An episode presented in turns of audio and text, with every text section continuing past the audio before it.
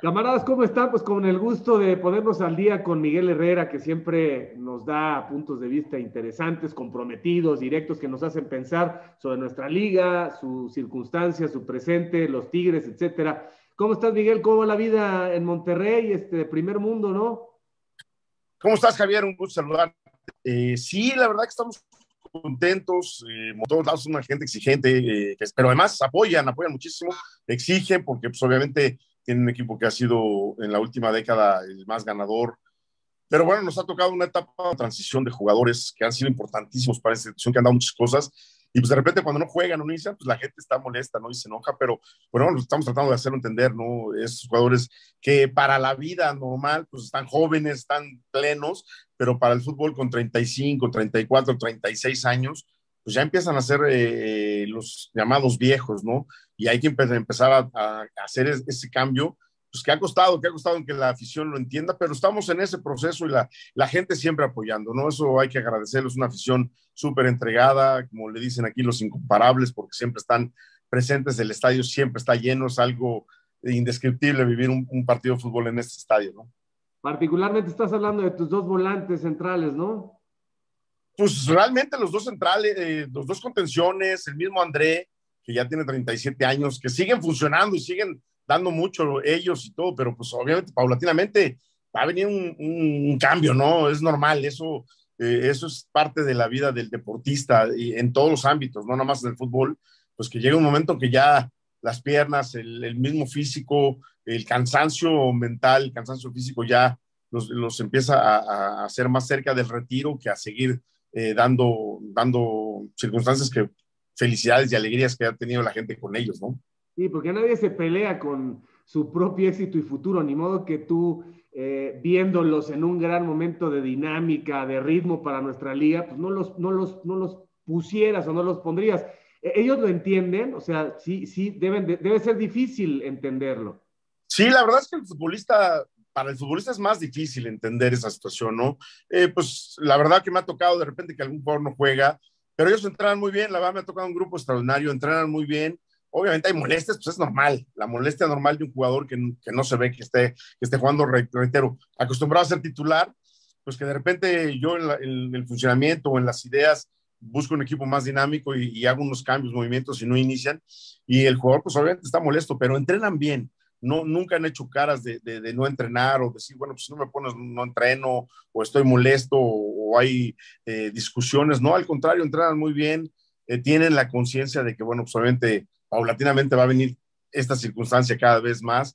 Y mientras el resultado nos acompañe, bueno, pues la gente seguirá eh, apoyando, ¿no? Cuando no te dan los resultados y la gente ve que sacas jugadores importantes, piensa que estás equivocado, pero, pero como exactamente como tú lo dijiste ahorita, nadie va en contra de su trabajo, ¿no? Ni modo que yo pues, ponga a otros jugadores sabiendo que son, muy buenos y, sigan dando eh, de qué hablar para, o, de, cosas de, dentro de la cancha, pues no los, si no los usaré, ya yo en contra de mi, de mi trabajo, ¿no? Yo, por supuesto, lo sigo poniendo, reitero, hay partidos donde vienen fechas dobles, donde hay este mes que nos toca, que vienen cuatro o cinco semanas de fechas dobles para nosotros, partidos muy seguidos, pues obviamente que va a haber también tratar de darle un revulsivo al equipo y tratar de, buscar acomodo a los jugadores que puedan ir, rindiendo mejor, ¿no? Algunos que descansen y en las jornadas dobles poder tener a toda la gente fresca y poder eh, ocupar todos los momentos importantes que necesitamos sumar para llegar a la liguilla, ¿no?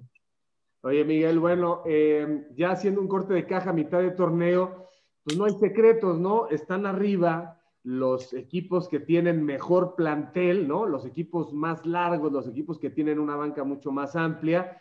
Y bueno, ahí están entre los cinco lugares, estás tú, está Bucetich, está Nacho Ambriz, está Fentanés y está un interino, ¿no? Los técnicos mexicanos, de cinco, cuatro mexicanos y un interino. Y abajo, los últimos cinco lugares de la tabla en este momento, equipos dirigidos por extranjeros haciendo la excepción de Diego Coca, que el equipo se le ha caído, pues los otros cuatro, pues nomás no le agarran eh, la vuelta al fútbol mexicano, ¿no? Como que sigue siendo muy malinchista el tema de las oportunidades para los mexicanos. Muy, muy malinchista, la verdad, porque eh, respetando a todos los colegas que vienen del extranjero, eh, de repente traen colegas que, pues que no sabemos ni de dónde lo sacaron. Y no quise que no hayan dirigido en algún lado, pero cuando también hay gente mexicana abajo, pillando piedra, trabajando fuerte, eh, tratando de prepararse lo mejor posible para recibir una oportunidad. Y, tampoco es que les, los que llegan están eh, súper bien pagados y, los de aquí dicen va a cobrar menos. Obviamente, si le das oportunidad a un joven a, de lo mejor posible, el caso de Fentanes, está, que ya había dirigido en algunos lados y hoy le vuelven a dar oportunidad en Santos, pues seguramente no es un tipo que cobre muchísimo, que está dando resultados, que está trabajando para espacio dentro de la baraja de los técnicos mexicanos, ¿no? Yo creo que sí, sí seguimos pensando que los directivos confían más en los de afuera que en nosotros mismos, pero bueno, como lo hablamos, lo del Jimmy Lozano que ha, levantado la mano y está trabajando muy bien y veo, veo al Necaxa, de repente el último partido se le cayó un poco el equipo, pero, pero ha tenido partidos muy interesantes, ¿no? Y, reitero, creo que los mexicanos podemos levantar la mano y el chiste es que, que los directivos confíen en ellos, ¿no? Oye, Miguel, eh, el América, ya lo vimos este, poniéndole una paliza a Cruz Azul. Eh, ¿Te impresiona este América? ¿Está, está de respetarse, es un equipo que circula muy bien la pelota, muy dinámico. Henry Martin está en su mejor momento. ¿Cómo viste al América? La verdad es que bien, veo al equipo muy bien. Eh, ha venido como retomando un segundo aire.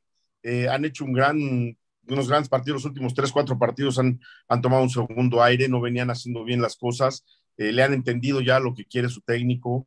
Es un buen plantel, también bastante vasto, también bastante vasto, que está eh, aprovechando los momentos de, eh, de, distracción de un equipo y, están siendo contundentes, ¿no? Henry está pasando por un gran momento, siendo el goleador importante, sigue levantando la, la mano como mexicano, digo, yo siempre tuve fe, por algo lo llevé a la América, y, se queda un delantero mexicano importantísimo que siempre levanta la mano.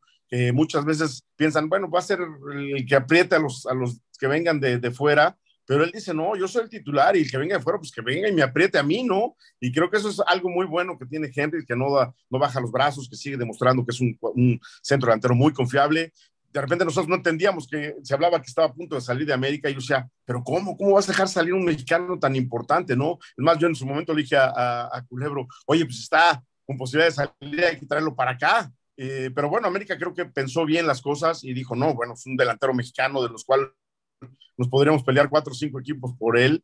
Eh, lo dejan en, apoyo y, el técnico aprovecha el momento bueno que está pasando. Reitero, tiene un plantel muy bueno también América y me da gusto, me da gusto por los chavos, ¿no?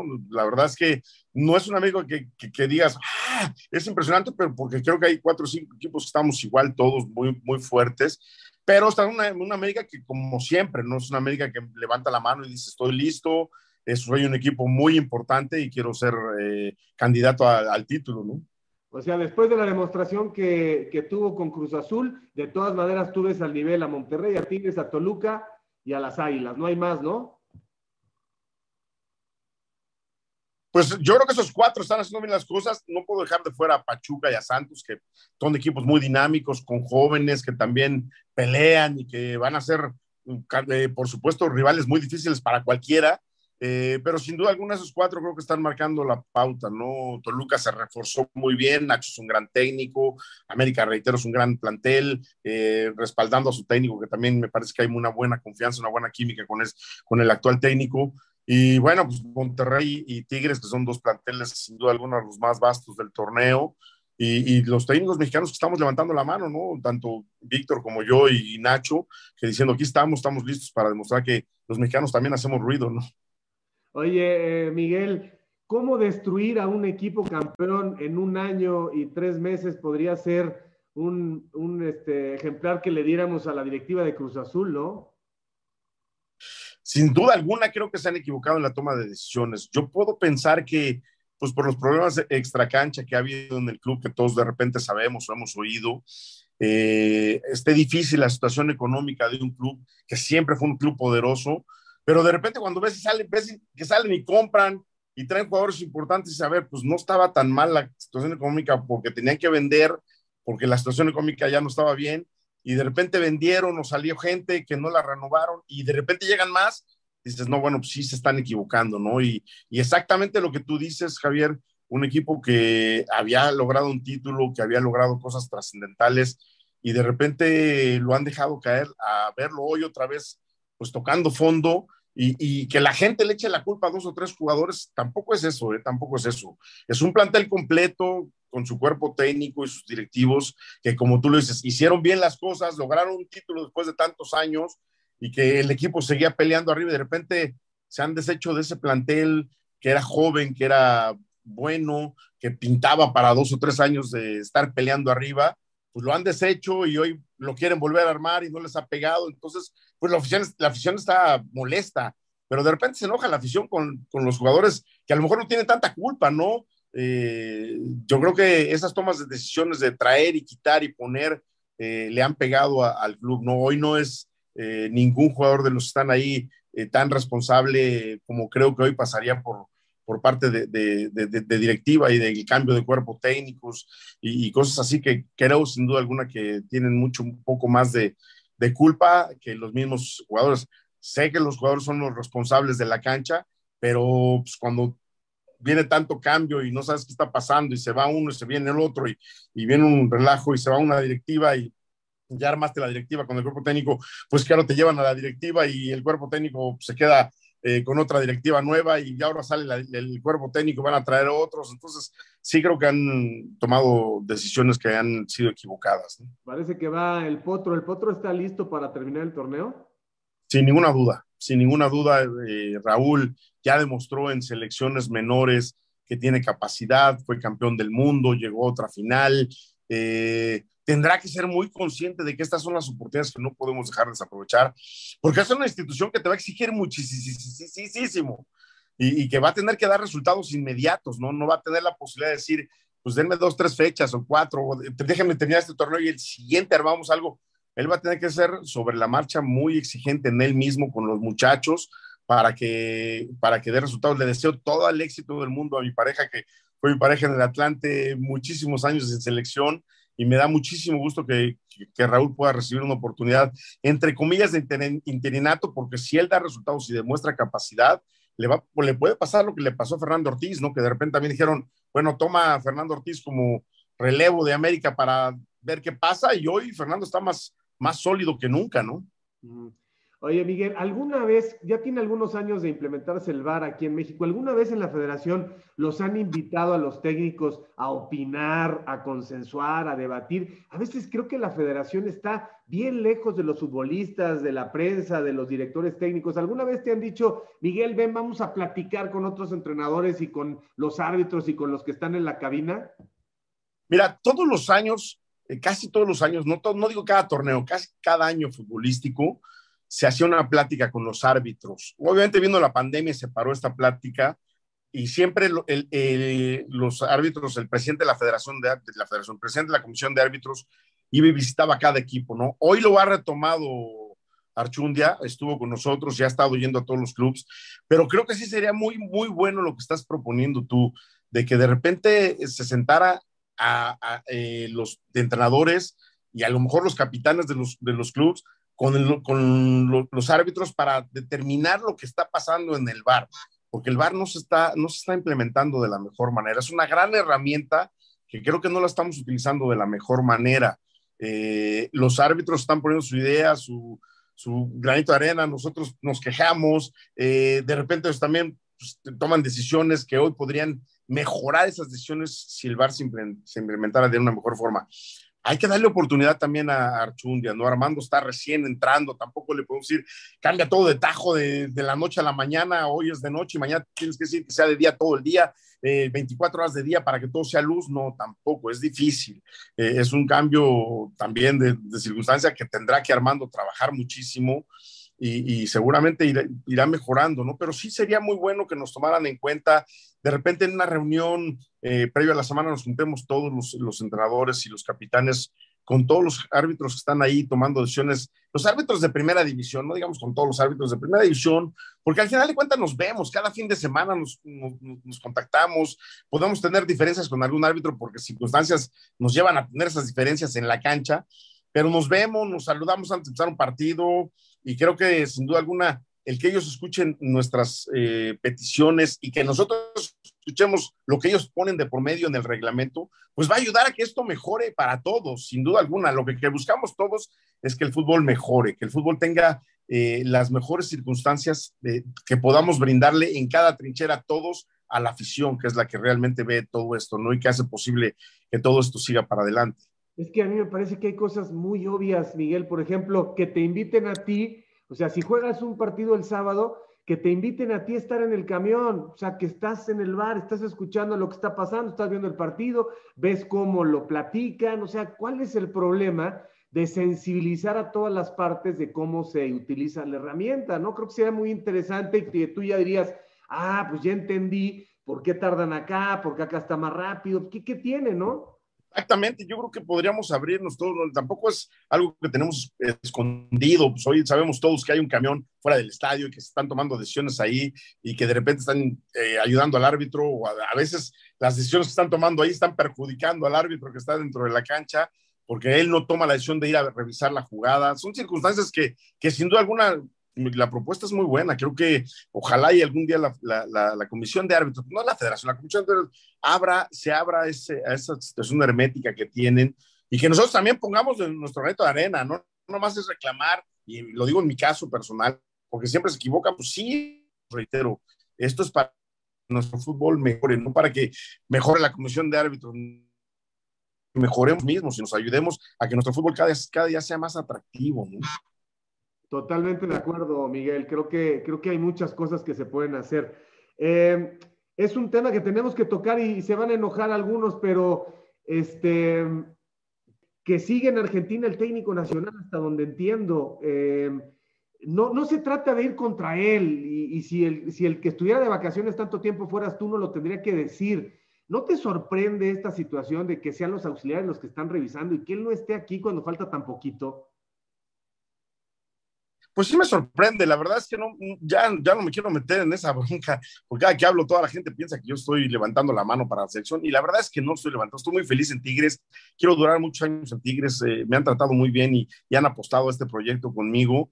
Eh, pero sí hay que decirlo, pues, tenemos que decir, pues la gente que estamos dentro del fútbol y que queremos que a nuestra selección nos vaya bien. O sea, es el técnico, es el responsable de nuestra selección y queremos que esté pendiente y lo queremos ver en las canchas. Sí, vemos a sus auxiliares. A mí me tocó, a mí me tocó repartirme la jornada con mis auxiliares y yo iba a un partido y ellos iban a otros, pero todos estábamos pendientes de nuestra jornada. Cuando tú pues dejas, delegas tus, tus trabajos a tus auxiliares, estás en otro lado, pues pareciera que no, no estás interesado en lo que está pasando, en, tu, en lo que tú tienes como, como tu trabajo principal, ¿no? Yo, yo eso veo, yo, Miguel Herrera, que fui técnico de selección y que hoy soy técnico del fútbol mexicano y que quiero que el fútbol mexicano triunfe, a pesar de que tenemos un extranjero, pues tenemos que exigirle al técnico de la selección, como cuando yo estuve ahí, o cuando ha estado Bucetich, o estuvo el Chepo, o estuvo La Volpe, o estuvo Manolo, Manolo eh, La Puente, cuando estuvieron todos los que han pasado por ahí, se les ha exigido. También no, no podemos estar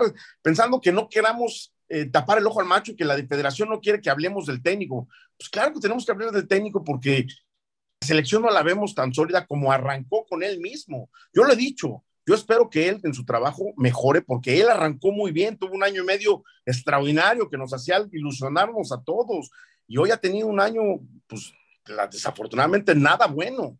Y, para colmo se suma que no está al frente, que no está yendo a los partidos, que no está eh, pendiente de lo que está pasando. Él te podrá decir, sí, estoy pendiente y mis auxiliares me informan, pero desafortunadamente él es el responsable y lo queremos ver en, los estadios, lo queremos ver aquí viendo a los jugadores, viendo a los muchachos, o si me dice está en Europa, hablando con los que están allá, bueno, está bien, pero no está en Europa, está en Argentina, donde no tiene nada que hacer él. Esa es la realidad. Obviamente, si tiene situaciones personales, bueno, pues está bien, pasa un fin de semana, pero tú en un, trabajo, una, una, situación laboral, pues estás pendiente de tu situación laboral, por más que tengas situaciones familiares que atender, las atiendes en uno, dos, tres días, una semana máximo y regresas a, a tu situación laboral que tienes eh, pendiente, ¿no? Pero yo creo que sí tenemos que exigirle más porque al final de cuentas es un extranjero y viene a México a tratar de que México triunfe y nosotros los mexicanos queremos que triunfe él porque si triunfa él, la estás triunfando la selección. Yo no quiero que le vaya mal, y lo juro, y, y, aunque parece mucha gente que diga que no, soy muy sincero, yo quiero que le vaya bien, porque si le está yendo bien, le está yendo bien a México.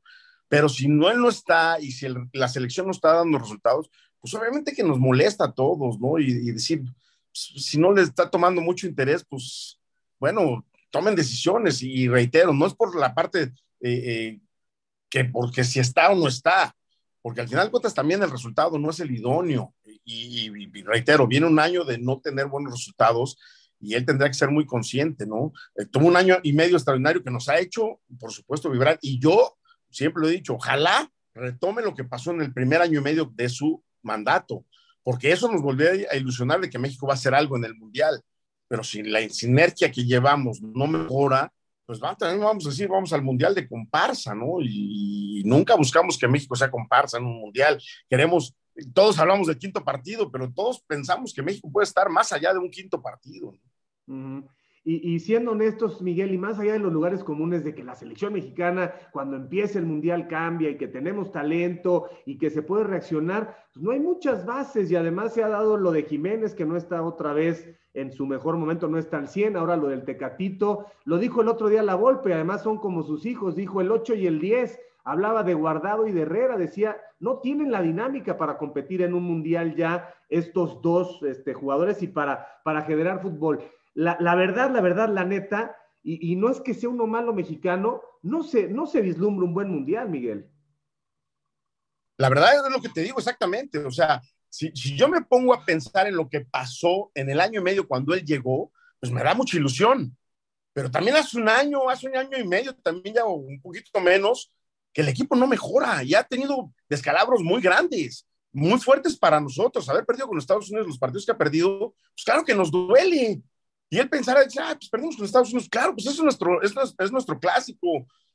A él como argentino, si hubiera perdido tres partidos o dos partidos seguidos con Brasil, ya lo hubieran corrido, porque es su clásico. Y, es lo que buscamos nosotros, ganar a Estados Unidos, porque es nuestro clásico local.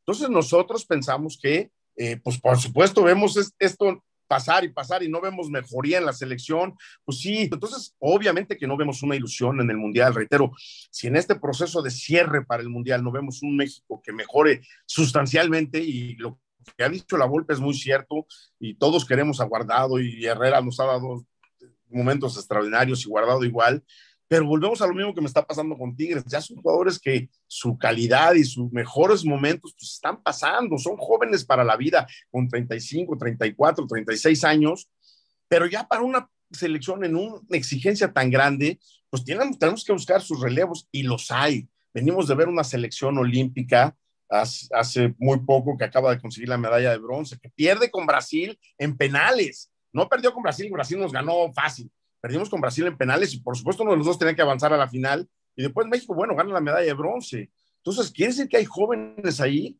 que claro que están levantando la mano para el día de mañana decir, aquí estoy, soy listo para la selección, ¿no? Y, el 8 o el 10 o el 9, que no otra vez un buen momento, Raúl, por su lesión, pero tenemos en este momento agarre el ritmo para llegar a un mundial bien. Desafortunadamente ya el Tecatito va a ser muy difícil que llegue. Henry, qué bueno que está tomando buenos momentos buscar también eh, Lozano, que también vuelva a esos momentos que nos ilusionan de Lozano, los que están aquí adentro, pues que empiecen a levantar la mano, tanto los jóvenes como los que han sido tomados en cuenta. Hoy vemos una convocatoria que va a salir entre el miércoles o jueves o viernes para un partido que pues van mexicanos y van a ir jóvenes aquí que seguramente no van a estar en el mundial y que seguramente nada más es toqueteo, como yo les decía esto a los jugadores porque les causa una ilusión que va a ser falsa, ¿no? Hoy hablan de, de, Lara, que yo lo tuve en América, yo fui de los primeros que lo el primer equipo, no me tuve, tiene unas grandes condiciones, pero hoy por encima, por el lateral derecho, está Jorge Sánchez y está este chico de Pachuca, y creo que si no están por encima de Lara porque tienen más tiempo Jorge se fue a Europa y le abrió el espacio al chico eh, de América Lara para que pueda empezar a jugar. Pero bueno, si va a Europa, quiere decir que tiene un gran nivel y el chico de Pachuca no ha ido a Europa porque su precio es elevado y que ha tenido, están, lo están observando y lo están siguiendo. Entonces, son las cosas que digo, está bien, va a jugar un partido el chico Lara si lo llaman o algún chico de otros equipos que, que a través de un buen momento, pero estos partidos deberían servir para que la selección empiece a, a agarrar gente de una base. Si no te puedes traer a los, a los, a los realmente a los extranjeros, pues tienes que poner ya la base de los que sumen a los extranjeros. Oye, Miguel, última pregunta. Si, si mañana fuera el partido contra Polonia, ¿qué, qué esquema utilizarías? Si fuera mañana, repito, el partido contra Polonia, y, y con, jugarías con dos delanteros, con tres delanteros y con quiénes? Lo, lo que como sea. Yo creo que él no va a cambiar su esquema, él, va, él, él se ha casado con su 4-3-3 y ha sido importante, pero lo importante es que él vea que los jugadores que juegan en ese 4-3-3 que él utiliza estén en un gran momento. Porque, pues yo te podría decir, yo podría jugar con dos delanteros, habría que pensar en el chicharo que te está haciendo, levantando la mano cada rato, cada rato y diciendo, aquí estoy, y estoy listo, ¿no? Y podrías jugar con dos delanteros o con uno, pero esa es la forma en que que yo pensaría, pero, pero yo no voy a estar en la banca, va a estar él. Tenemos que ver cómo va a jugar él con su 4-3-3, quiénes son los tres volantes que atraviesan el mejor momento para que sean dinámicos, para que tengan llegada, para que tengan ida y vuelta, porque el Mundial, si hoy México no tiene un equipo con ida y vuelta, con gran determinación, pues vamos a quedar, como lo hemos dicho, como lo podemos estar pensando, pues pagando en la fase. Que tenemos más jugadores que, que se van a Europa, crece más, es decir, pues ojalá empiecen a agarrar ritmo y ojalá empiecen a agarrar cosas importantes para que pues, la selección de él el paso importante en calidad, ¿no? ¿Tú llevarías a la lista, Miguel? Yo lo veo por un gran momento. Yo, si, reitero, yo no soy el técnico, pero si está en un gran momento, ¿por qué, no va ¿por qué no lo vas a llevar? Creo que es un jugador importante, es un jugador con experiencia, es un jugador pues, el que más goles ha metido en la selección mexicana. Y si dijera, pues, no está haciendo goles, no está pasando por un momento, pero el chavo está haciendo goles y hoy le que le falta a la selección son goles. Qué bueno que Henry está retomando ese nivel. Eh, ojalá y reitero, Raúl, en este cierre de, torneo para antes del Mundial o de partidos pueda retomar ese nivel que nos ha mostrado siempre. Y, bueno, pues si atraviesa un buen momento el Chicharo, ¿por qué no tomarlo en cuenta? ¿no? Pero reitero, no soy yo el técnico. Eh, creo que el Chicharo, él por sí solo está levantando la mano. Después el técnico dirá si lo lleva o no. Miguel, muchísimas gracias como siempre por tu tiempo. Es, es un placer verte eh, energético como siempre y metiéndole, aportando al fútbol mexicano. Te mando un abrazo. Muchas gracias, Javier. Te mando un fuerte abrazo. Saludos. Que estés muy bien, Miguel. Gracias. Hasta ti. Hasta luego.